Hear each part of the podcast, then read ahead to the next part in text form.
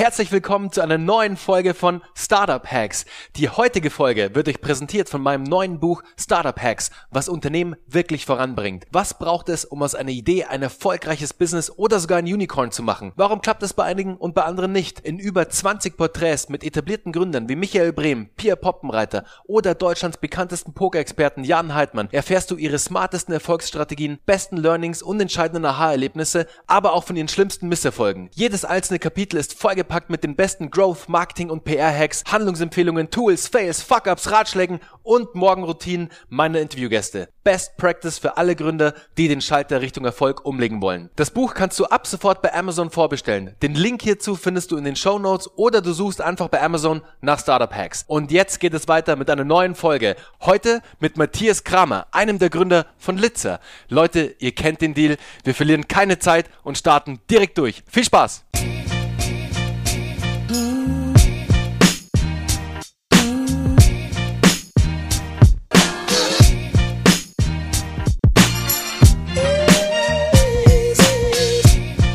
Servus Matthias, sehr cool, dass du heute bei Startup Hacks am Start bist. Erzähl uns doch mal ein paar einleitende Worte zu dir und deiner Person. Hi Bernhard, schön dabei zu sein. Ich hatte eh schon ein paar der Podcasts privat angehört, daher freue ich mich heute mal dabei zu sein. Ja, ich bin Matthias, 33, ähm, wohne im schönen Frankfurt, hatte eigentlich Informatik studiert und bin nach meinem Informatikstudium zur Deutschen Bank für ein paar Jahre, habe dort ein äh, Trainee-Programm gemacht, sehr, sehr viel gelernt rund, äh, rund um Analyse, Wirtschaft und so weiter. Und ähm, bin jetzt irgendwie äh, auf Abwägen Unternehmer als Pizzabäcker fast schon. Also wir sind Litzer und produzieren Low-Carb-Produkte. Das heißt, wir machen zum Beispiel Pizza, Pasta, Wraps und auch andere Sachen aus Leinsamen primär. Dadurch haben wir kaum Kohlenhydrate, sehr viel Eiweiß, sehr viele Ballaststoffe und alles aus Biorohstoffen und aktuell auch ein komplett veganes Sortiment. Matthias, eine geile Story. Also vom Banker zum Pizzabäcker sozusagen. Hört man auch nicht alle Tage. Sehr cool. Wie kam ihr denn aber damals dann auf die Idee zu Litze? Also wie ist dieser Teig sozusagen entstanden, dieser Low-Carb-Teig? Und was hat dich vor allem und deinen Mitgründer angetrieben, dass ihr das Produkt auf den Markt bringt? Ich glaube, insgesamt äh, für, die, für die meisten in dem Podcast ist ja auch total interessant, was sind Marketing-Hacks und so weiter, wie, wie sollte man seine Brand aufbauen. Und ich glaube, der größte Hack bei uns ist eigentlich aus Versehen passiert, nämlich wir hatten das nie geplant. Also wir, wir, wir haben nie geplant, irgendwas in der Richtung zu machen.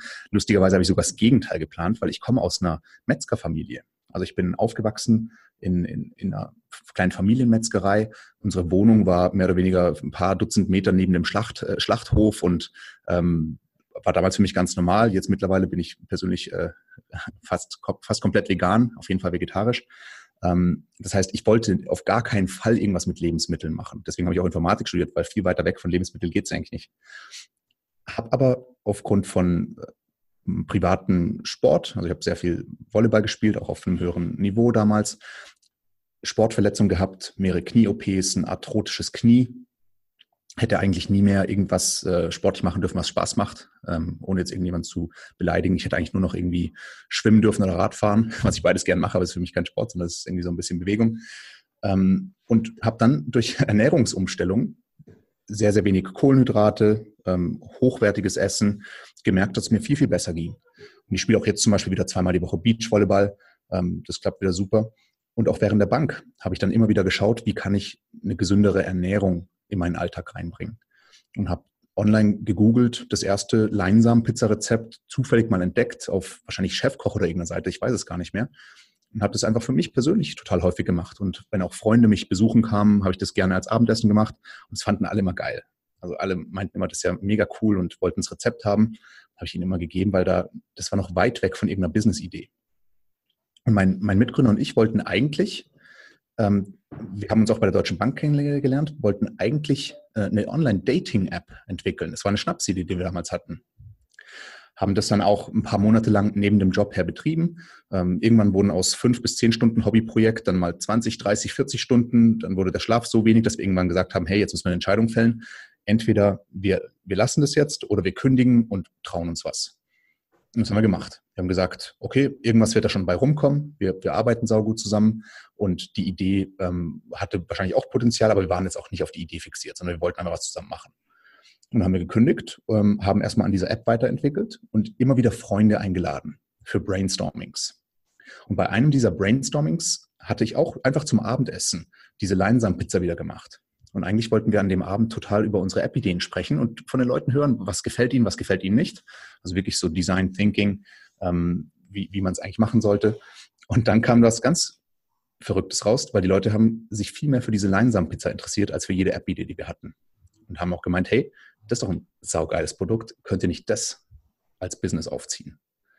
Und daraus ist es dann irgendwie entstanden. Sehr geil. Also es hat euch auch dann wahrscheinlich ein bisschen vor den Kopf gestoßen. Also ihr wart voll im App-Game sozusagen, war total in der Entwicklung drin und habt den Design Thinking Process, wie du ihn ja auch gerade erwähnt hast, angestoßen und dann auf einmal sagen eure ganzen Freunde, hey, warte mal, die Pizza ist sehr lecker, mach doch die Pizza und nicht die App. Das war doch für euch wahrscheinlich auch, hm, shit, jetzt haben wir echt schon ganz schön viele Monate in die Entwicklung gesteckt und jetzt auf einmal kommen unsere Freunde daher und wollen eigentlich, dass wir die Pizza auf den Markt bringen. Absolut. Also ich glaube, da ist auch echt ein, ein großes Hindernis äh, in, in unserer Kultur, dass wir bei solchen Dingen unser Ego immer reinspielen lassen. Und wir hatten zu dem Zeitpunkt wahrscheinlich schon sechs, sieben Monate und eher, also ich weiß nicht, ob schon tausende Stunden waren, aber auf jeden Fall hunderte, also viele, viele hundert Stunden investiert äh, und auch schon ein paar tausend Euro, weil wir hatten, also die Android-Version habe ich ähm, bisschen selber zusammen äh, gecodet. Aber die iOS-Version hatten wir auch von einem Bekannten machen lassen, der da auch ein bisschen was für wollte.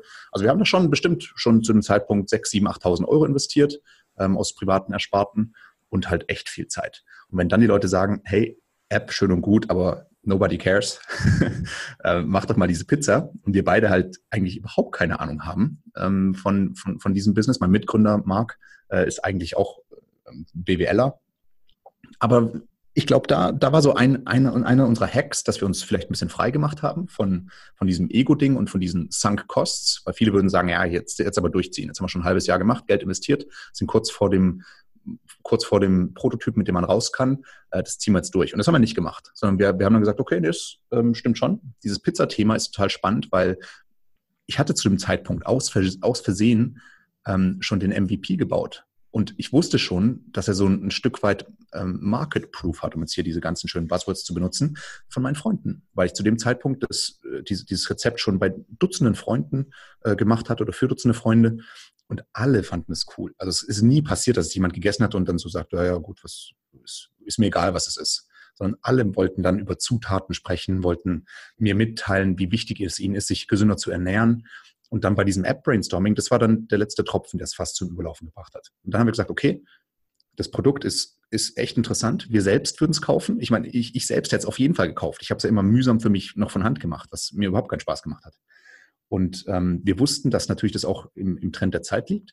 Und dann war unser erster Schritt, dass wir ein bisschen Recherche betreiben. Gibt sowas denn schon? Weil wenn irgendwo ein seriöses Unternehmen das jetzt schon macht, dann hätten wir das nicht, hätten wir es nicht angefangen.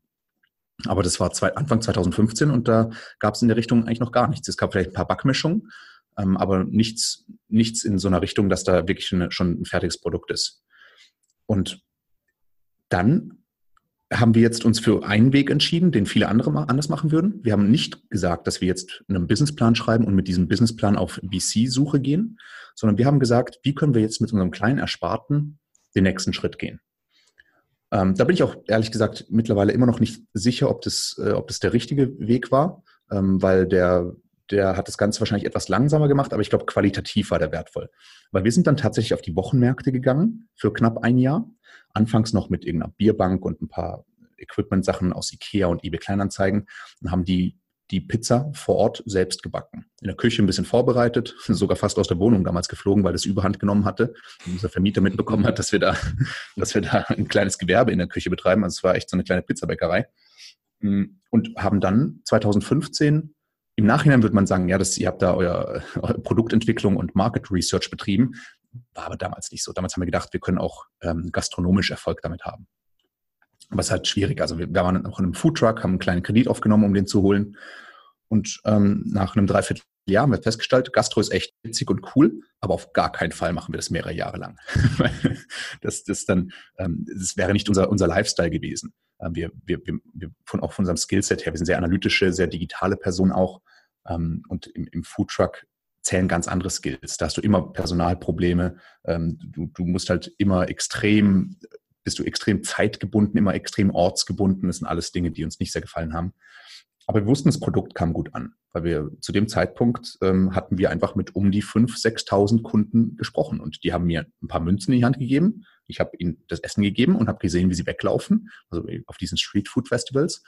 Und dieser Blick, wenn sie dann reinbeißen und die andere Person, mit denen man ja, man ist ja fast nie alleine, sondern immer zwei, drei Leute. Und wenn sie sich dann angucken und etwa so wohlwollend wollend nicken und sagen, ah ja, das ist ja spannend, das ist ein cooles Ding. Oder wenn sie so das Gesicht verziehen und sagen, scheiße, jetzt habe ich gerade echt Geld verbrannt. und und daraus, daraus wussten wir, ähm, wo wir stehen mit dem Produkt. Einfach 5000 Kundentests, für die wir sogar ein bisschen Geld bekommen haben. Und dann haben wir gesagt, nächster Schritt, ähm, wir schauen, ob wir das Produkt nicht auch in den Online-Shop kriegen, dass wir den reinen Teigboden online rausbringen können. Und das war auch, ein, auch eine große Wette, weil sehr, sehr viele ähm, Bekannte oder auch, gerade auch unsere Familie am Anfang, das kannst du dir auch vorstellen, als wir aus der Deutschen Bank dann äh, beide eigentlich sehr gute Jobs hatten, gesagt haben, wir verkaufen jetzt Pizza auf Märkten. da war jetzt nicht unbedingt Jubel. Äh, alle Freunde haben uns verrückt, erklärt. Und als wir dann gesagt haben, wir wollen jetzt rohen Teig im Internet verkaufen, der aus Leinsamen ist, ähm, war das auch nicht unbedingt so, dass alle gesagt haben, ah ja, ihr seid brillante Unternehmer, sondern da gab es ganz wenige, die gesagt haben, das ist eine schlaue Idee. Aber es hat funktioniert, ähm, weil wir waren wahrscheinlich das erste, das erste ähm, Teigunternehmen oder auch Backwarenunternehmen äh, in Deutschland, weltweit weiß ich nicht, äh, was Performance Marketing gemacht hat. Und wir haben dann wirklich von Monat eins sehr gute Umsätze bekommen und dann, dann ging es richtig los in 2016. Eine starke Story, Matthias. Vor allem der Proof of Concept mit den 5000 auch noch zahlenden Kunden. Perfekt, dass du da auch direkt das Feedback einsammeln konntest.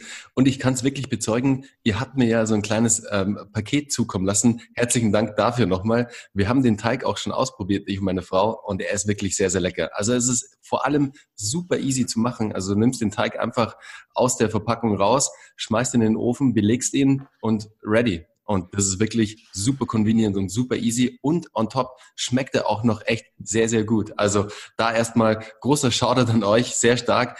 Ähm, wirklich ein sehr leckeres Produkt. Also wirklich, ähm, da haben sich die 5000 Kunden sozusagen mit ihrem Product Research und dem Market Fit, haben sich rentiert damals in eurer Zeit, mit eurer Zeit in dem, in dem Food Truck. Also finde ich auch eine coole Story. Ihr habt ja auf eurer Website auch so einen, einen Zeitstrahl sozusagen mit so einer kleinen Story, wo ihr nochmal durch alle einzelnen Punkte geht, durch die einzelnen Monate, wie die Entwicklung vorangetrieben wurde. Also da auch, liebe Zuhörer, wenn dich das weiter interessiert und du ein bisschen mehr über Litze erfahren willst, geh auf jeden Fall auf die Website. Ich glaube, der Bereich ist bei über uns zu finden, wenn ich richtig bin, Matthias, oder?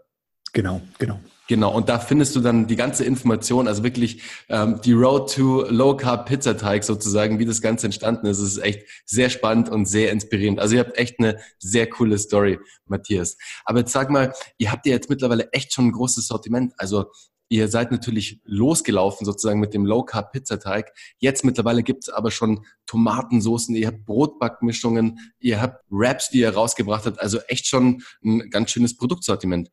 Wie betreibt ihr denn da eure Produktentwicklung? Also wie entscheidet ihr, welches Produkt ihr als nächstes auf den Markt bringt? Geht ihr da sehr analytisch vor? Du hast es ja vorhin schon gerade erwähnt, ihr seid sehr analytische Typen. Deswegen gehe ich mal davon aus. Analysiert ihr da die Zahlen? Also wie guckt ihr euch da den Markt an? Welches Produkt ihr als nächstes entwickelt? Hm, ja, ich glaube, da ist es extrem wichtig, unseren Kontext zu verstehen, weil was bei uns funktioniert, funktioniert nur bei Unternehmen, die auch so aufgestellt sind wie wir. Weil wir haben eine eigene Produktion. Das setzt uns schon mal von sehr vielen anderen Food-Startups in Deutschland ab, ähm, weil die meisten irgendwelche Lohnfertiger haben. Und bei einem Lohnfertiger hast du immer die Herausforderung, dass der halt bestehende Maschinen hat. Und diese Maschinen sind meist dann auch äh, extrem groß und extrem teuer. Und wenn du jetzt sagst, hey, ich habe hier eine neue Idee für was richtig Cooles, das geht aber nicht auf seinen Maschinen, dann geht das nicht. Außer wenn du halt dann irgendwie ein Konzern bist der schon sagt, da machen wir aber auch garantiert 10 Millionen Stück im Jahr. Dann, dann machen die so eine Anschaffung. Aber wenn es als kleines Startup dahin geht, ähm, dann, dann geht es halt nicht. Und unser Vorteil ist, wir haben eine eigene Produktion äh, in, in Frankfurt auf 2000 Quadratmeter. Anfangs waren das irgendwie 200 in einer kleinen Backstube. Haben Marc und ich auch die ersten 50.000 Teige noch, noch selbst produziert. ähm, bevor wir dann angefangen haben, Mitarbeiter einzustellen. Äh, immer wieder kam Bäcker vorbei und haben uns so ein bisschen belächelt, wie, wie schlecht wir mit den Maschinen umgehen, weil wir keine Ahnung hatten. ähm, aber das, das, deswegen haben wir halt auch ähm, ein Produkt rausbringen können, was jetzt nicht abhängig war davon, ob es jemand anderes kann, sondern wir haben halt einfach geschaut, wie kriegen wir es hin mit dem kleinen Invest. Und das kleine Invest wurde dann immer größer und jetzt mittlerweile haben wir auch einen Maschinenpark, der, äh, der in Richtung Millionen äh, kosten wird. Und darum, auf diesen Maschinen kann ich halt machen, was ich will, mehr oder weniger. Solange es, solange es und meine normale Produktion der bestehenden Produkte nicht gefährdet. Weil wir sind natürlich jetzt auch in um die 5000 Supermärkten und da kannst du nicht sagen, so, ups, wir haben uns ein bisschen verspekuliert mit einem neuen Produkt, deswegen können wir euch mal nicht beliefern. Das finden die nicht gut. Das finden die gar nicht gut. Ähm, Im Online-Shop kann ich machen, was ich will. Kann ich natürlich theoretisch mal sagen, ist ausverkauft oder so. Ist nicht gut für die, für die Kundenbindung, aber ähm, es, es ist nicht extrem schädlich. Im, Im Retail geht es nicht mehr. Deswegen brauche ich da halt diesen Mix aus Innovation, dass ich neue Dinge auch antreibe, aber ich brauche halt trotzdem eine krasse Stabilität, ähm, wenn dann mal wieder eine große Bestellung kommt von der, von Rewe oder der Edeka. Und deswegen versuchen wir immer Produkte so zu entwickeln, dass wir sie wirklich auf kleiner Skala erstmal rausbringen. Wir entwickeln zum Beispiel jetzt gerade so ein Toasty. Also du kennst ja bestimmt diese Proteinbrötchen, diese Toasty-Brötchen, die du dann in den Toaster stecken kannst. Und da machen wir jetzt eine Variante, die von den Nährwerten her alles auf dem Markt bei weitem schlägt und die halt auch super lecker schmeckt. Da ist aber das Problem, dass wir den noch nicht sehr gut verpackt bekommen. Das heißt, wir brauchen dann jetzt noch irgendwie neue Bauteile für unsere Verpackungsmaschine. Das ist dann gleich mal ein fünfstelliges Invest. Aber bevor wir das machen, haben wir es einfach mal, ehrlich gesagt, wahnsinnig hässlich verpackt und haben es an mittlerweile um die 1000 Leute im Online-Shop verkauft. Wir labeln das sogar auch als Testprodukt. Wir sagen, hey, das ist gerade echt noch wahnsinnig händisch gemacht und bitte gib uns doch dein Feedback, ob du das weiterkaufen würdest. Und aus diesem, aus diesem Feedback, und wir schreiben auch immer in uns, Entschuldigung, die Verpackung, die ist wahnsinnig hässlich. und die, und das kommt bei den Leuten gut an, weil sie halt merken, dass wir das wirklich ernst nehmen, dass, dass die Meinung des Kunden wirklich dazu führt, ob wir jetzt ein Produkt machen oder nicht. Und ähm, das geht aber nicht, wenn du keine eigene Produktion hast oder nur schwierig. Weil mhm. wenn du jetzt mit so einem Großen zusammenarbeitest, kannst du nicht sagen, mach mal bitte 850 Stück. Sondern da geht halt normal, zum Beispiel jetzt, wenn du irgendwie so diese ganzen Riegel, jeder macht Riegel. Ähm, wieso? Weil es halt Lohnfertige gibt, wo du auf den Knopf drückst und dann kommen 50.000 Stück raus und dann drückst du auf den Knopf, dann hört es wieder auf. Aber dort kannst du halt jetzt nicht einfach sagen, mach mir mal bitte 1000 Stück. Das, das geht nicht so einfach. Ähm, deswegen müssen die halt immer groß, groß rausgehen mit so einem Riegel. Und darum sind die auch alle, wenn man mal ehrlich ist, untereinander extrem vergleichbar. Es gibt jetzt keine große Innovation in diesen ganzen Riegeln und Müslis und so weiter.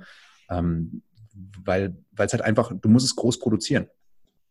Und das ist unser Vorteil. Kurze Unterbrechung im eigenen Interesse. Wenn euch der Podcast gefällt, würde ich mich sehr über eine 5-Sterne-Bewertung im iTunes Store freuen. Den Link hierzu findet ihr in den Show Notes. Einfach draufklicken und ihr kommt direkt zur Bewertungsfunktion. Lasst mir einfach einen Kommentar da. Klickt auf jeden Fall die 5 Sterne, würde mir sehr helfen. Lasst auch euer Feedback da, was ihr über den Podcast denkt. Und jetzt geht's weiter bei der Show. Viel Spaß! Cool. Ist auf jeden Fall ein sehr starker Vorteil, den ihr da habt. Ich finde vor allem euren Ansatz, da dieses Produkt, also den Produkttest sozusagen mit einem kleinen Bestandteil an Kunden, mit einem kleinen Bestand an Kunden durchzuführen, sehr, sehr stark. Vor allem auch zu sagen, hey, das Produkt muss jetzt noch nicht perfekt sein. Also das Produkt, was drin natürlich ist schon, aber die Verpackung kann ruhig sehr basic sein. Wir labeln das Ganze auch so, weil das Coole, was du dadurch erreichst, Matthias, und das werdet ihr wahrscheinlich auch gemerkt haben, ihr holt dadurch den Kunden in einen sehr exklusiven Kreis rein. So, hey, lieber Kunde, du kannst als erster jetzt schon ein Produkt testen. Das gibt's noch nicht mal auf dem Markt. Und schau dir mal die Verpackung an. Die sieht auch noch total crappy aus, aber das macht nichts, weil wir entwickeln das Produkt jetzt sozusagen gerade mit dir und bauen es auf und gib uns doch unser Feedback und du beziehst den Kunden halt wunderbar ein in die komplette Produktentwicklung.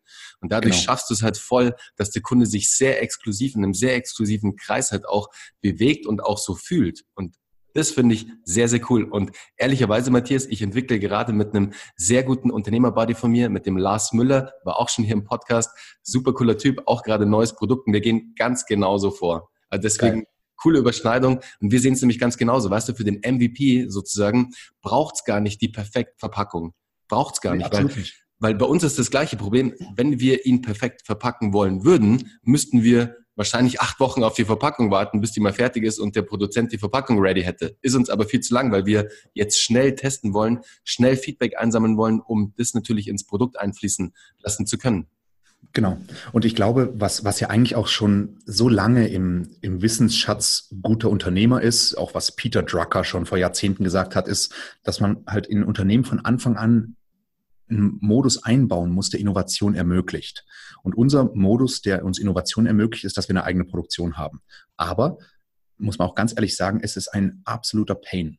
Eine eigene Produktion zu haben, ist halt wirklich ein Kopfschuss. Das, das glaube ich dir, das schüttelt sich gleich alles bei mir, wenn ich daran denke, an diesen großen ähm, Fuhrpark, Betriebspark an Maschinen sozusagen, was ja ein wahnsinniges Invest auch ist. Und die Dinger müssen ja eigentlich kontinuierlich laufen, damit sie ähm, auch richtig erstens die Produkte produzieren, wie du ja gerade meintest, für den Handel, dass da nichts irgendwie zum Stoppen kommt. Und wenn die Teile nicht laufen, dann ähm, ist es ja eh schon mal immer so ein kleiner Kopfschmerz, oder? Bei dir. Ich meine, wenn da so ein Stillstand Absolut. ist. Und Mitarbeiter ist einfach ein Problem. Also wenn, wenn du jetzt in der Produktion bist, hast du natürlich viele ähm, Menschen aus dem Niedriglohnsegment. Da ist es zum Beispiel auch eine Strategie, die wir vielleicht bald angehen, dass wir da, ähm, also wir zahlen schon, schon deutlich über, über Marktstandard, aber dennoch ist es schwierig, Leute zu finden, weil es sind halt einfach zu großen Teilen repetitive Aufgaben, die jetzt nicht unbedingt äh, so Big Five for Life mäßig äh, eine Erfüllung bringen, muss man ganz ehrlich sagen. Und da halt dann wirklich Leute zu haben, die motiviert sind und ähm, die, die auch nicht irgendwie nach drei, vier, fünf Monaten wieder weg weil sie irgendwo 50 Cent die Stunde mehr kriegen, das ist eine Herausforderung. Und da haben wir jetzt ein, ein Stammteam von ein paar echt tollen Leuten, vor allem wir haben viele tolle Frauen bei uns in der Produktion, ähm, fast ausschließlich Osteuropäerinnen aus, aus irgendeinem Grund. Und das klappt jetzt schon gut. Dennoch, ein großer Teil meiner unternehmerischen Zeit geht auch für das Management der Produktion drauf. Und das ist halt ein Moment, wo ein anderer Unternehmer stattdessen sagen kann, ich optimiere jetzt noch meinen Funnel oder ich äh, werde noch ein bisschen besser in irgendwelchen Testimonials oder ich suche mir jetzt noch eine Influencerin mit äh, zwei Millionen Follower und bequatscht die, dass die irgendwie was mit mir macht, mit meinem, ähm, muss ich einfach sagen, generischen Proteinpulver. Ähm, das ist halt bei uns, ähm, machen wir, diese Sache machen wir auch. Aber ich kann da ein bisschen weniger Energie drauf werfen, weil ich auch viel Energie oder wir alle ähm, auf unsere Produktion werfen. Und auch unser Fulfillment machen wir selbst. Also wir haben eine eigene Produktion wir haben ein eigenes Fulfillment, wir haben eine, eine eigene Produktentwicklung. Wir arbeiten dennoch auch mit Lohnfertigern. Also zum Beispiel, wie du schon gesagt hast, wir haben ja auch eine Tomatensauce, äh, die machen wir mit einem Lohnfertiger, weil es eine, eine Soße zu produzieren ist, äh, ist recht trivial. Also das können viele Lohnfertiger. Aber die Produkte, die wirklich einen starken USP haben, die machen wir selbst. Oder klar, wenn ich einen Lohnfertiger finde, der es kann, umso lieber. Ich, ich will ja gar nicht selbst produzieren. Aber die Produktion ist unser, unser Mittel zum Zweck. Und das ist einfach, dass wir wirklich Produkte mit USPs rausbringen wollen und uns nicht ähm, einengen lassen wollen von den, von den ähm, Bedingungen, die halt ein Lohnfertiger mit sich bringt. Und das okay. klappt für uns, klappt für uns äh, sehr gut, weil dadurch sind wir auch faktisch noch mit den Produkten, die wir machen, einigermaßen konkurrenzlos. Ähm, aber es ist halt, es kostet halt wahnsinnig Geld auch und Zeit. Ja, das kann ich mir sehr gut vorstellen. Sag mal, Matthias, du hast es vorher erwähnt, Performance Marketing. Da würde ich gerne noch mal kurz darauf eingehen, dass ihr auch einer der ersten Pizzateighersteller sozusagen wart, der wirklich auch einen sehr großen Wert auf Performance Marketing gelegt hat. Was habt ihr denn da genau gemacht und wie hat das für euch funktioniert? Also was war sozusagen euer bester Kanal, der ähm, am besten für euch funktioniert hat im Performance-Bereich? Unser Produkt ist Essen. Und Essen ist fast immer ein Produkt, was auf einem visuellen Kanal gut funktioniert.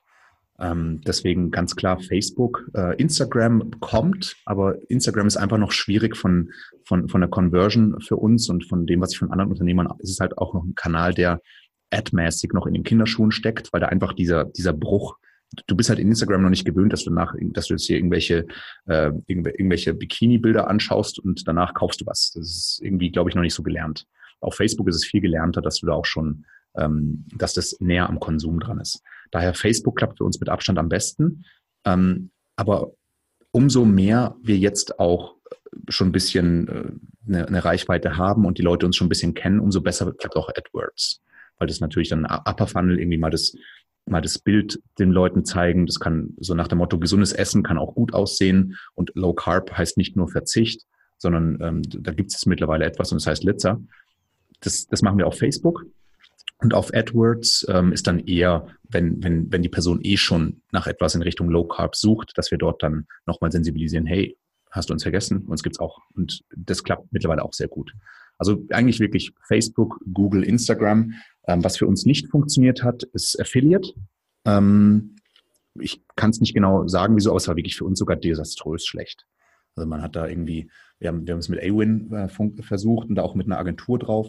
Das hat bei uns nicht, nicht geklappt. Ich weiß nicht, ob es an uns intern lag oder das ich glaube, bei vielen Affiliate-Netzwerken hast du auch das Problem, dass du da äh, ohne Discount-Codes schwierig arbeitest. Und wenn du Discount-Codes rausgibst, dann kommen halt diese ganzen Schnäppchenportale, ähm, die eigentlich gar nicht wirklich Traffic für dich erzeugen, sondern wo der Kunde nur im Checkout-Prozess, wenn er sieht, dass Gutschein, dann nochmal googelt, wo kriege ich einen Gutschein für Litzer, dann klickt er aufs Schnäppchenportal. Schnäppchenportal hat Last-Click-Attribution, aber ich hätte den Kunden auch so bekommen gehabt. Und deswegen äh, ist es ein Kanal, den wir für uns erstmal wieder ausgestellt haben.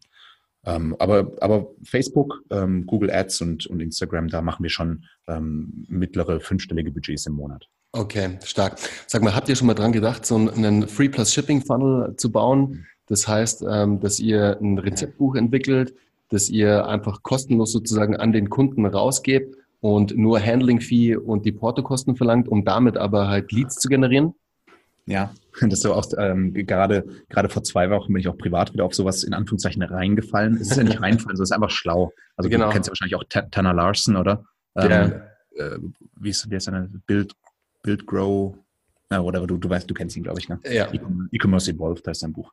Und ich fand es irgendwie irgendwie spannend. Ähm, hat mir auch, ich bin auch begeistert von seinem absurden Funnel, wo du am Anfang irgendwie Free plus Shipping bekommst. Shipping 12 Dollar nach Deutschland, ist soweit noch okay und dann mit so einem absurden äh, Häkchen, das blinkt und du kannst gar nicht dran vorbeischauen, zahlt jetzt noch 40, 40 Dollar mehr für das Audiobuch.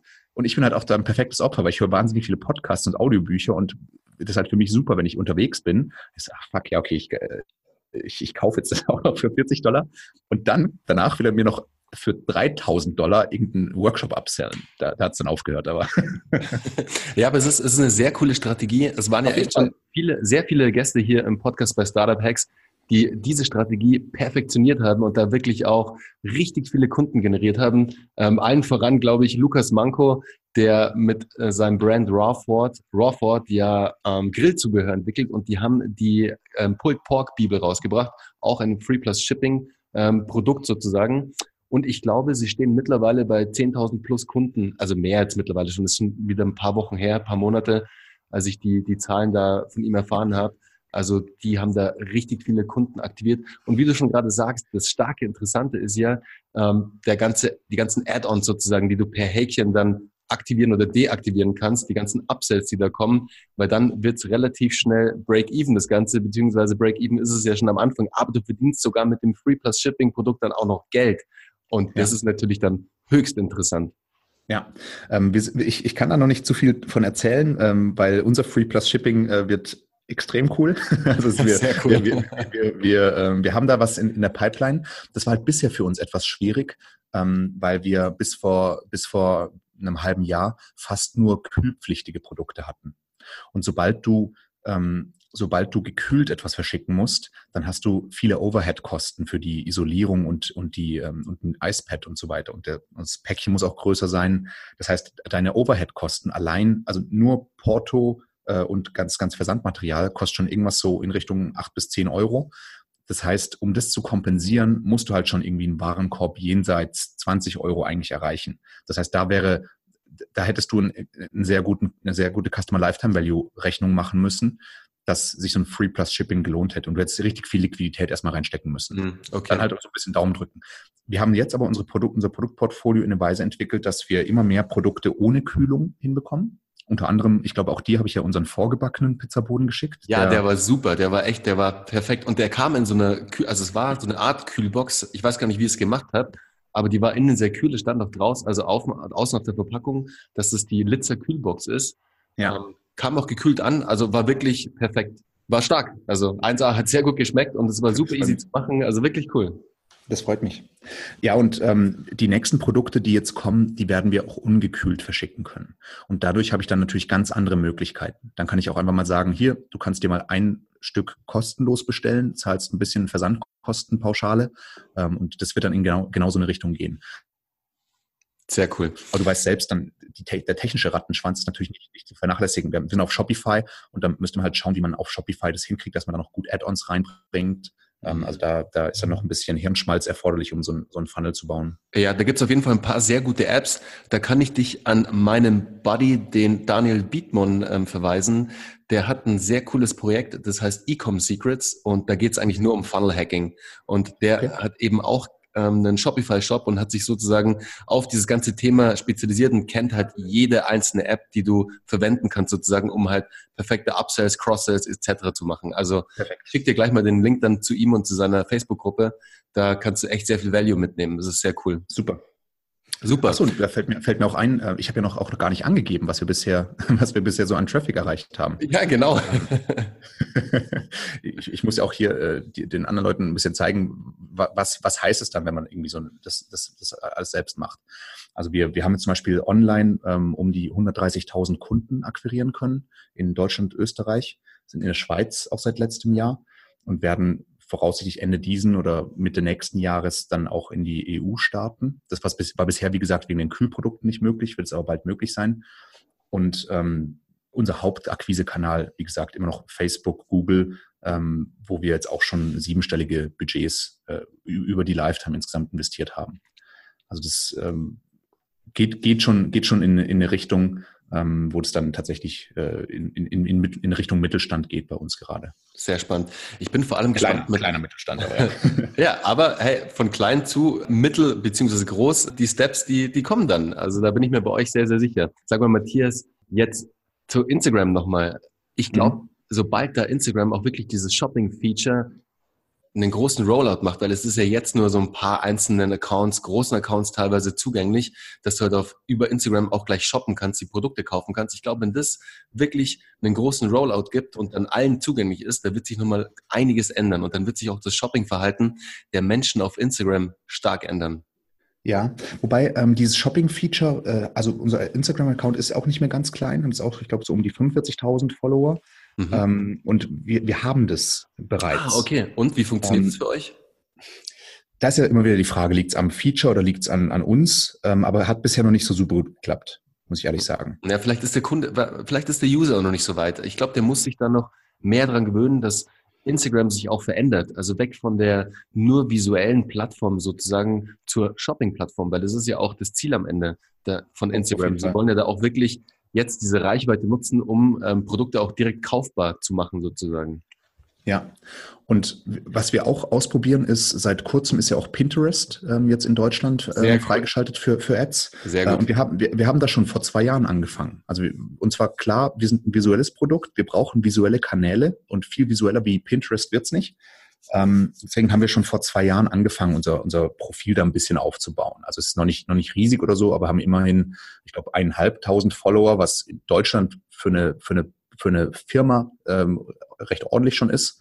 Ähm, und experimentieren da auch schon langsam in, in eine Richtung mit den Ads, aber es klappt auch da noch überhaupt nicht gut.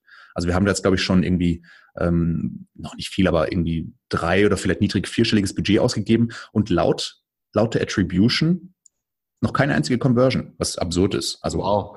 ist wirklich absurd. Ich weiß nicht, ob da irgendwas in der Attribution nicht stimmt oder ob tatsächlich die Leute noch sich weigern, sobald sie auf Pinterest sind, irgendwas zu kaufen. Weiß ich nicht. Aber das, das, das beobachten wir auch, da sind wir auch dran. Ja, da habe ich im, im, in meinem neuen Buch, das am 17.04. rauskommt, Startup Hacks, was Unternehmen wirklich voranbringt, gibt es einen richtig coolen Part mit der Christine Neder von Lily's Diary zum Thema Pinterest wo wir wirklich komplett einmal das Thema Pinterest sozusagen auseinandernehmen, wie du Pinterest hacken kannst sozusagen, um es perfekt für dich und dein Brand, für deine Company als Marketing-Channel zu benutzen, weil ihr seid da wirklich eine Ausnahme, Matthias, dass ihr vor zwei Jahren da schon gestartet seid. Für sehr, sehr viele Companies ist Pinterest echt noch so, ein, so eine Blackbox. Also die haben das erstens gar nicht auf dem Schirm und sehen gar nicht, wie viel Traffic eigentlich möglich ist, darüber zu generieren. Weil wenn du das gut machst und natürlich auch mit einer ähm, Stetigkeit verfolgst, kannst du da richtig viel Traffic generieren mittlerweile. Und euer Produkt vor allem, ich meine, Low-Carb-Produkte, perfekt auf die Userbase eigentlich von, Pin äh, von Pinterest abgestimmt, sehr weiblich. Es kommen auch immer viel, es kommen mehr Männer jetzt auch mit dazu. Aber sie ist natürlich sehr weiblich, aber es passt ja perfekt bei euch. Also absolut. Wir haben auch eine sehr weibliche Zielgruppe, weil ähm, da, da habe ich auch eine lustige Anekdote. Ich weiß nicht, kennst du vielleicht den Michael Trautmann? Ja. Ähm, genau. Ja. Also er und ich sind bei EO, äh, Entrepreneurs Organization, ähm, und wir hatten uns mal in Tel Aviv bei einer Veranstaltung kennengelernt. Und dann habe ich, hat ich, ich kannte ihn sowieso, ich kenne sein, ich kenne seinen Podcast, ähm, weiß natürlich, wer, wer er ist. Er kannte mich noch nicht und habe ich ein bisschen erzählt, was wir so machen und er war halt total begeistert. Der so, wow, echt cool. Ähm, es gibt echt jetzt Low Carb Pizza und wie, wie cool ist denn das? Und das muss ich unbedingt mal probieren. Und später am Abend war dann ähm, eine, eine, eine kleine Party, wo alle zusammenkamen und da war auch seine Frau dabei. Und dann standen wir in der Runde, Marc und ich und Michael und seine, seine Frau. Und dann habe ich halt noch, dann hat sie gefragt, was macht denn ihr? Habe ich erzählt, ja, wir sind, wir sind die Gründer von Litzer und so weiter. Und dann meinte sie ihm, ja, Michael, ja, cool, das habe ich ja schon mehrmals für uns gemacht. Und er so, ach so, wusste ich gar nicht. das zeigt halt nur wieder, die Frauen sind halt häufig die, ähm, die, die, die Käufer, ähm, aber die, die Konsumenten sind andere. Also wer, es am Ende dann wirklich, wirklich verzehrt. Weil es ist einfach auch bei uns in Deutschland immer noch so, dass meist die Frauen den Einkauf machen und die, die Männer oft gar nicht so recht wissen, was, da, was sie gerade essen. Mhm. Deswegen targeten wir auch ganz bezielt mehr Frauen als, äh, als Männer. Mhm. Sag mal, Matthias, was war denn dein größter, beziehungsweise warte, wir gehen noch ein Step zurück, das hätte ich ja fast vergessen zu fragen. Ihr wart ja auch bei der Hülle der Löwen.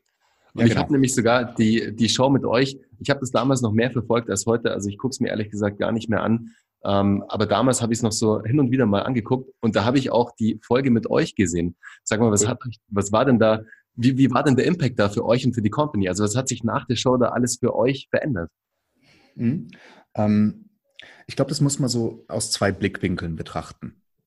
Der eine Blickwinkel ist, was man da kurzfristig an Reichweite bekommt und was für eine Möglichkeit man hat, neue Kunden zu generieren. Und das andere ist, was dann nachhaltig mit der Firma passiert. Weil zu dem Zeitpunkt, als wir in die Hülle der Löwen kamen, gab es, un, also gab es unser E-Commerce-Business so sieben, acht Monate. Und wir hatten damals aus, der, aus eigener Kraft zu dem Zeitpunkt schon um die 10.000 Orders generiert, was, äh, was, was eigentlich schon ordentlich war, so in der kurzen Zeit. Aber dann kam die Hülle der Löwen und wir, wir wussten ja auch schon ein paar Monate vorher, dass wir ausgestrahlt werden, weil die Aufzeichnungen immer einiges früher sind. Und wir wussten natürlich schon, dass dann auch Frank Thelen und Carsten Maschmeyer bei uns investiert sind und hatten ein bisschen Kapital. Wir haben uns komplett auf diese Ausstrahlung vorbereitet. Also wir haben, wir haben von unserer kleinen Manufaktur dann äh, den, den Sprung gemacht zu einer, zu einer halbindustriellen Produktion. Das noch, wäre noch ein zu großes Wort, aber zumindest, wo man ein bisschen Stückzahl machen kann. Und wir dachten halt aus Austausch mit anderen Startups an so einem Abend, wenn es richtig gut läuft, macht man 5000 Orders ähm, an, an dem Tag, was schon absurd wäre. Das wäre mehr, als wir je in Monat gemacht haben. Und wenn es komplett, also wenn komplett irgendwie äh, die, die Himmelspforten sich öffnen, dann sind vielleicht irgendwie Richtung 10.000 irgendwas möglich. Das ist so, was wir gehört haben von einem Little Lunch, was, wo es ja richtig geknallt hat und vielen anderen Startups. Und darauf haben wir uns vorbereitet. Wir haben einfach mal gesagt, okay, 5.000 riskieren wir. Also wir, wir, wir produzieren jetzt mal so vor, dass wir innerhalb von, von einer Woche 5.000 Orders rausschicken könnten. Und dann kam die Ausstrahlung und wir, wir wurden halt auch echt gut geschnitten. Also Vox hat's da echt, äh, oder Sony ist ja der Produzent, Sony hat's da echt gut mit uns gemeint, ähm, weil irgendwie, wenn ich den Pitch so im Nachhinein anschaue, es hätte halt nicht viel besser sitzen können. Die ganzen awkward Moments, die man natürlich auch hat in diesen eineinhalb Stunden vor den Löwen, ähm, da war nicht viel zu sehen und es waren halt echt ein paar coole Szenen dabei, da hatten wir echt ein bisschen Lack. Und, das, und dann im Hintergrund, was auch viele Startups bei Hülle der Löwen falsch machen, ist, dass sie ihr, ihr, Logo nicht präsent machen, sondern im Hintergrund irgendwelche blöden, in Anführungszeichen blöd, äh, Bilder zeigen. Wir hatten einfach nur in your face überall unser Logo. Litzer.de auf dem großen Screen, auf unseren Schürzen Litzer, auf jedem Paket Litzer, also wahrscheinlich hundertmal Litzer stand da überall, wo wir waren. Also es war unmöglich, Litzer nicht zu sehen. Und dann hatten wir an dem Tag, ich glaube, simultan ähm, 70 oder 80.000 Besucher gleichzeitig auf der Page und über den Abend verteilt waren es, glaube ich, über 200.000 äh, Besucher. Ich glaube, es war sogar noch deutlich mehr. Das ist schon eine Weile her. Aber wir waren dann sogar auch in Google Trends an dem Tag. Und dann an dem einen Abend, ähm, wir hatten so eine kleine Public Viewing Party gemacht für Freunde und Bekannte, wo wir das dann auf dem Beamer gezeigt haben, haben nebenher ähm, unser, unser Google Analytics laufen lassen und unser Shopify und haben innerhalb von, ähm, ich glaube, fünf Stunden 18.000 Orders wow, generiert. Krass. Das, ja, und, und natürlich alle am Jubeln und wir so, uh, und dann irgendwann ins Bett gegangen. Ich so, Moment, wir müssen es ja auch rausschicken.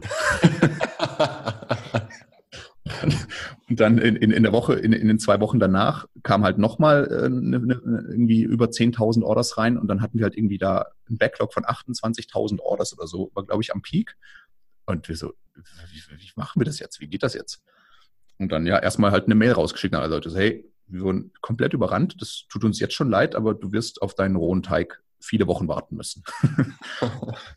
Und dann gab es ein paar, ein paar wenige hundert Stornierungen von Leuten, die gesagt haben, okay, das, ist ihnen zu lang. Und alle anderen waren eigentlich total wohlwollend, haben auch verstanden, okay, das ist echt noch eine kleine Firma. Äh, und dann haben Leute zum Teil sechs Wochen gewartet, bis sie ihr Paket bekommen haben. Und dann haben wir das mühsam abgearbeitet, hatten aus, hatten Dreischichtbetrieb, ganz viele Studis, die irgendwie beim Packen geholfen haben, Zeitarbeiter. Unser kleines Backhäuschen damals ist wirklich rund um die Uhr gelaufen. Aber das hat uns einen Riesenschub gebracht und war dann auch die Chance für uns in den Einzelhandel zu kommen. Ähm, dann ist allerdings, ähm, kam halt die, die Jahre danach und dieses extrem schnelle Wachstum in so kurzer Zeit ist total schwierig. Vor allem, wenn, wenn, wenn, wenn man wie wir eher unerfahrene, wir sind halt einfach, muss man einfach sagen, unerfahrene Geschäftsführer. Wir, wir, wir haben ähm, extrem viel Leidenschaft und wir lernen schnell, aber so schnell auch wieder nicht. Und dieses Wachstum, was dann in der kurzen Zeit passiert ist, irgendwie zu planen, was, was passiert denn jetzt danach? Also irgendwie im ersten Jahr hatten wir schon siebenstelligen Umsatz dadurch gemacht, also im ersten E-Commerce-Jahr. Das Jahr davor war gastronomisch lustig, aber ähm, wirtschaftlich nicht. Ähm, und dann im nächsten Jahr hatten wir uns verdreifacht nochmal auf, auf ähm, über vier Millionen Umsatz.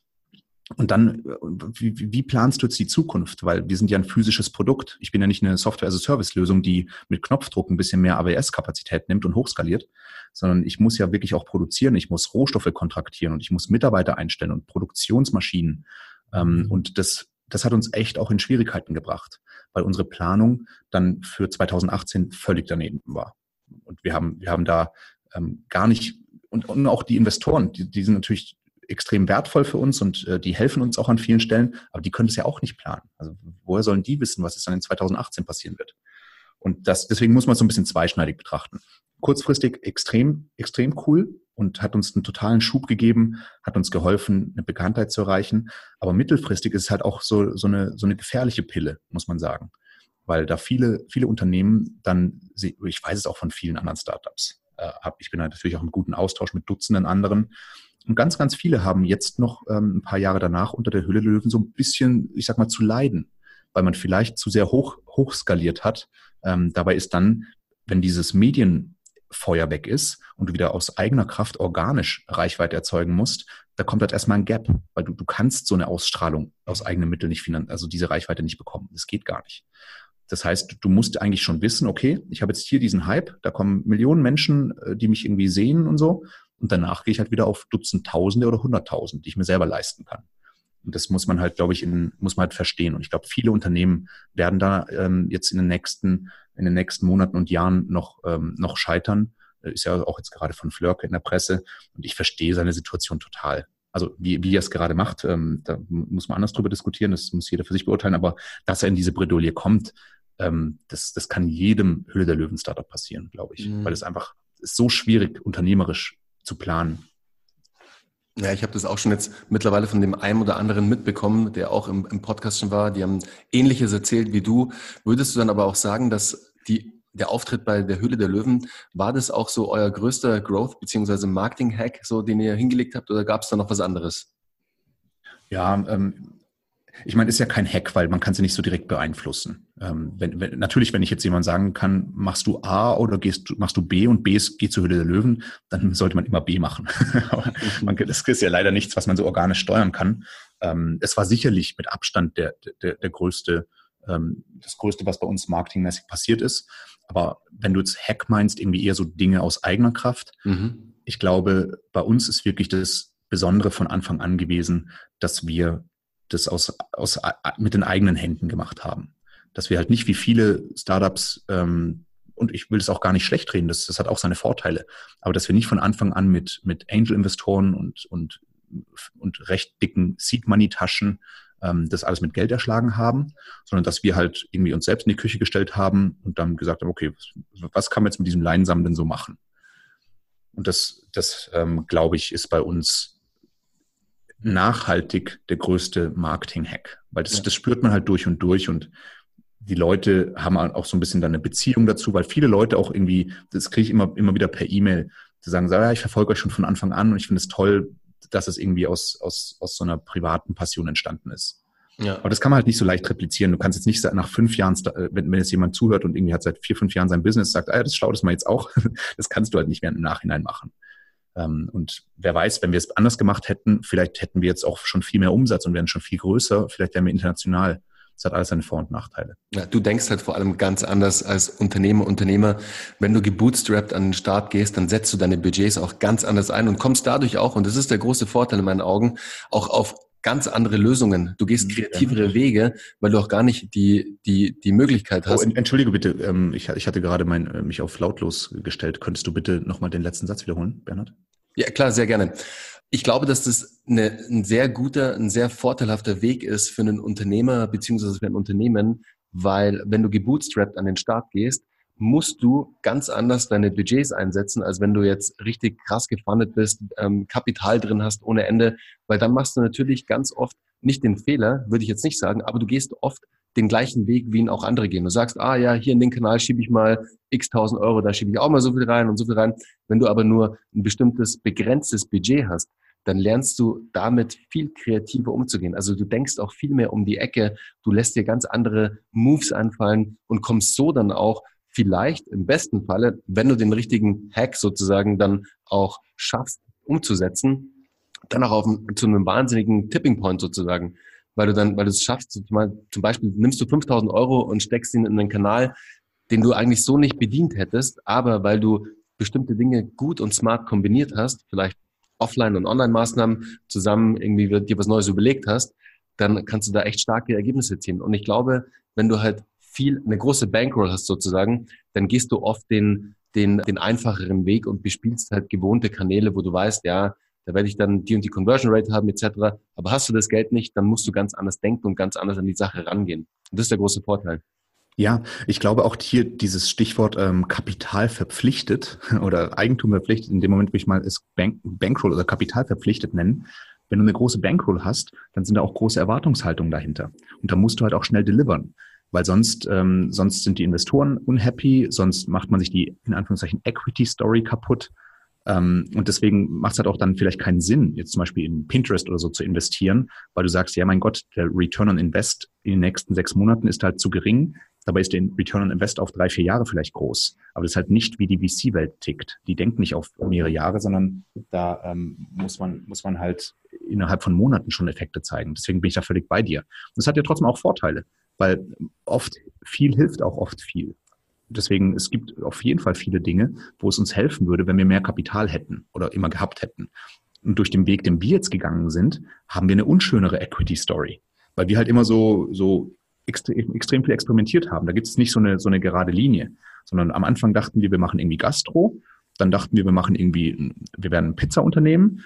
Und dann, dann dachten wir, ähm, wir, wir werden irgendwie ähm, vielleicht ein Pizza- und Pasta-Unternehmen dann haben wir gemerkt, ähm, dass wir wahrscheinlich eher allgemeines Low Carb Unternehmen werden. Und das ist halt nicht so, nicht so eine, so eine, so eine schöne Story, wie es vielleicht viele haben, die dann eher so ihren VC-Weg gehen.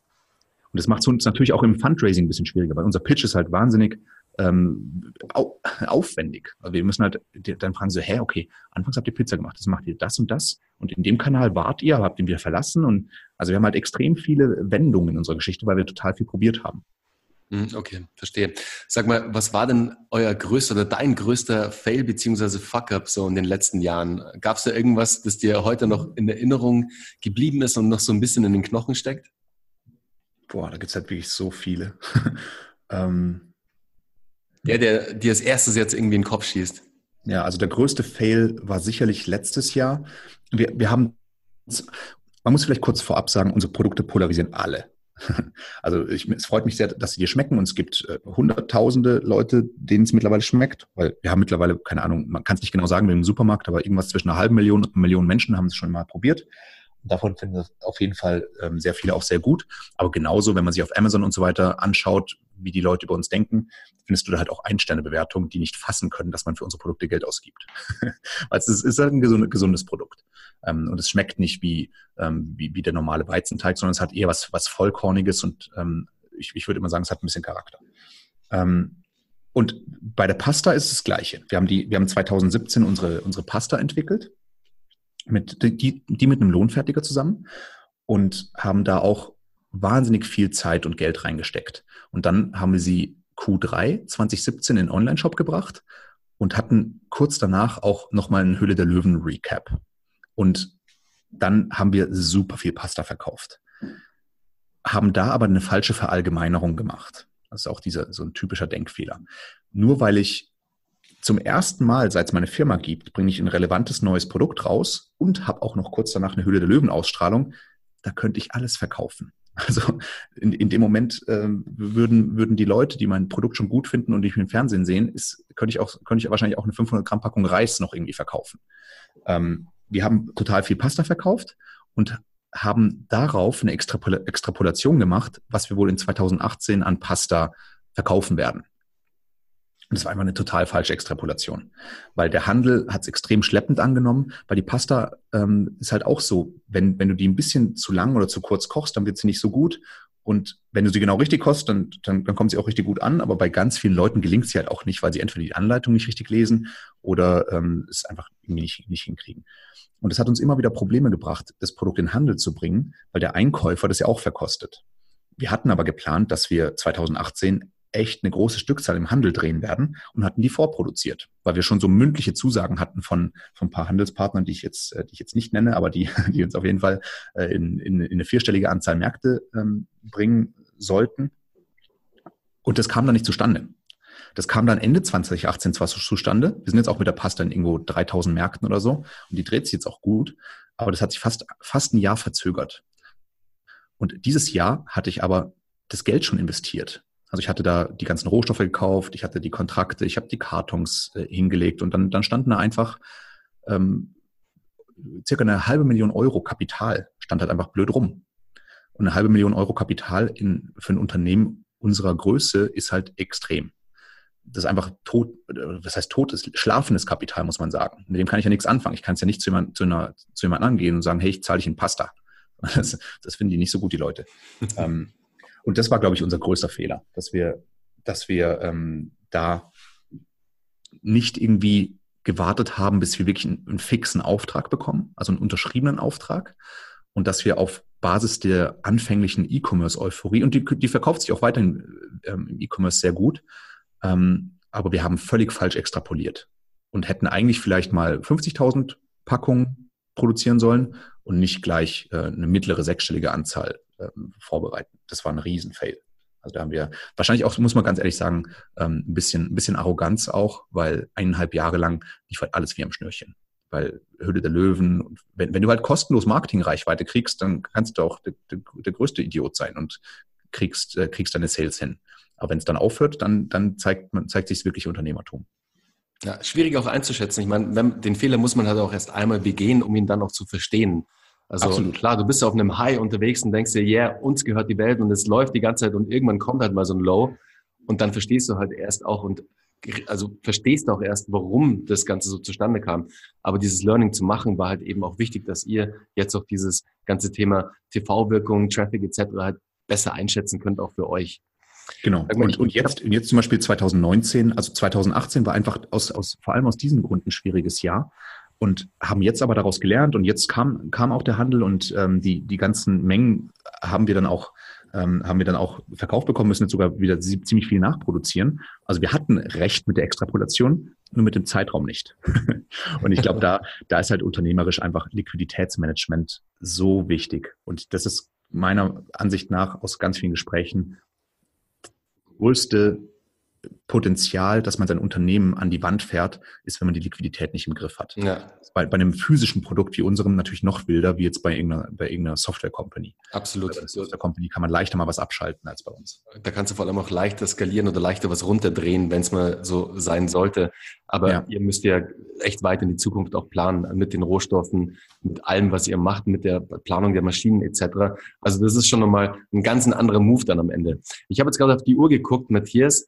Ich würde sagen, die letzten drei Fragen sozusagen machen wir quick and dirty. Gerne. Und wir starten gleich mit der ersten. Der beste Ratschlag, den du jemals als Unternehmer erhalten hast.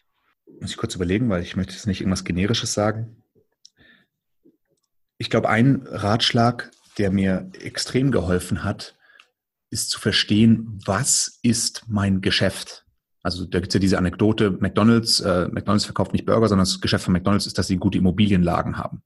Und wir dachten lange, unser Geschäft sei, wir verkaufen gesunde Pizza, aber nein, unser Geschäft ist, wir verkaufen allgemein gesunde Teig- und Backwaren. Und unser Besonderes ist nicht, dass wir eine Pizza gemacht haben, sondern dass wir einen Teig aus anderen Rohstoffen gemacht haben. Und ich glaube, der wichtigste Ratschlag ist, mach dir echt Gedanken, was ist dein Geschäft wirklich?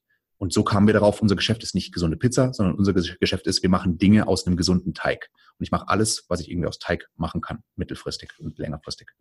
Also was ist wirklich dein Geschäft? Da muss man extrem viel Gedanken reinstecken und das verwandelt sich über die Jahre auch. Kann sich wandeln, sag ich mal. Okay, ja, aber starker, starker Ratschlag auf jeden Fall. Ähm, ich glaube, ich habe den so ähnlich schon mal von jemandem gehört, auch im Podcast. Ich glaube, es war der Jan ähm, Göktekin von Pumpaxund. Ich bin ah, mir ja. nicht mehr sicher. Und ich glaube, es kommt wahrscheinlich von de, einem der Mentoren, den ihr sozusagen in eurem Netzwerk habt. Aber das mutmaße ich jetzt nur mal. Und ich bin mir auch nicht mehr sicher, ob es von Jan kam, aber es kam mir jetzt sehr, sehr, sehr bekannt vor. Aber trotzdem mhm, sehr cool. Starker, starker Ratschlag, Matthias. Nummer zwei. Welches Buch hast du in letzter Zeit gelesen, das dich total inspiriert hat und das du gerne an unsere Zuhörer weitergeben würdest? Ich liebe das Buch Factfulness von Hans Rosling. Ähm, ist, ich habe schon äh, auch die TED Talks von ihm unbedingt anschauen. Ähm, sehr schade, dass er, ich glaube, letztes Jahr oder vorletztes Jahr gestorben ist. Ich halte ihn für eine brillante Person und ich finde diese, diese Mission, den Leuten ähm, unbiased Denken beizubringen, nicht irgendwie auf einzelne Begebenheiten fokussiert, sondern das große Ganze zu verstehen. Brillant. Und ich ich, das, als ich als Frank Thelen Geburtstag hatte letztes Jahr, habe ich ihm dieses Buch geschenkt. also es ist ähm, Factfulness, Hans Rosling, eines der besten Bücher, das ich je gelesen habe. Super. Kommt auf jeden Fall in die Show Notes, liebe Zuhörer. Keine Angst. Ähm, da findet ihr auf jeden Fall dann den Link auch zu Amazon und könnt da nochmal nachgucken. So, und die letzte Frage, wie immer im Podcast, Matthias. Wie sieht denn deine Morgenroutine aus? Hm. Ähm, ich habe ich hab ein kleines Töchterchen, deswegen äh, ist die manchmal, manchmal ein bisschen du, durchgewirbelt, ähm, je nachdem, wie sie aufwacht. Aber eigentlich, ähm, oder was ich jeden Tag mache, ist, ich, ich pflege meinen Five-Minute-Journal. Also äh, Gratefulness, drei Dinge, für die ich dankbar bin, drei Dinge, die ich heute erreichen möchte und eine positive Affirmation hilft, hilft mir persönlich sehr. Ähm, ich habe es gerade jetzt etwas, vernachlässigt, aber eigentlich meditiere ich morgens noch mit Headspace äh, um die 15 oder 20 Minuten. Ähm, wenn ich dusche, dann danach noch kurz auch kalt duschen äh, und ich frühstücke morgens nicht. Also ich versuche normalerweise dann erst mittags oder manchmal auch nur abends zu essen, also äh, Intervall, Intervallfasten. Ähm, genau, das sind eigentlich die, die relevanten Dinge. Super. Gibt es einige Überschneidungen in deiner und meiner Morgenroutine, ähm, auch was das Aufwachen der Tochter angeht, weil ich habe auch eine Tochter, wir haben es ja im Vorgespräch schon gehabt und oft äh, muss sich die Morgenroutine dann anpassen, aber man kriegt sie dann immer so halbwegs zumindest noch hin. Das ist immer ganz wichtig, auch für mich. Super. Hey, Matthias, Herzlichen Dank, es war echt ein super cooles Gespräch. Ähm, du hast echt spannende Insights zu dir, zu Litzer, zu eurer Company ausgepackt. Also hat mir wahnsinnig großen Spaß gemacht. Und wie immer, liebe Zuhörer, ihr findet alle Infos zu Litzer in den Show Notes. Ich packe euch da alles rein. Ähm, ihr könnt euch die Story von Litzer nochmal im Detail angucken. Und ich würde euch auf jeden Fall empfehlen, und das meine ich ernst, und es ist unbezahlt, also da ganz, ganz wichtig, der Pizzateig schmeckt wirklich sehr, sehr geil. Ähm, ich fand ihn super. Probiert ihn am besten einfach mal aus. Ähm, er geht super schnell zu machen, also es ist super easy, einfach in den Backofen und los geht's. Also da wirklich habt ihr ein sehr cooles Produkt auf den Markt gebracht. Und ich bin vor allem auf eure Fitness Toasties gespannt, weil damit hast du mich sowieso schon gecatcht, Matthias. Das ist nämlich genau mein Ding eigentlich. Da bin ich gespannt. Ich werde es mir vielleicht auch gleich mal im Online-Shop anschauen bei euch, wenn sie es noch, wenn sie noch verfügbar sind, in, auch wenn es die crappy Verpackung ist sozusagen. Das macht mir aber gar nichts aus. Auf die Verpackung bin ich eh schon mal gespannt, weil da lasse ich mich auch gleich mal inspirieren von euch. Aber danke dir jetzt nochmal herzlich für deine Zeit und freue mich auf alles weitere, was man noch so von Litzer hört. Also, bis dann. Ciao. Danke, Bernhard. Ciao.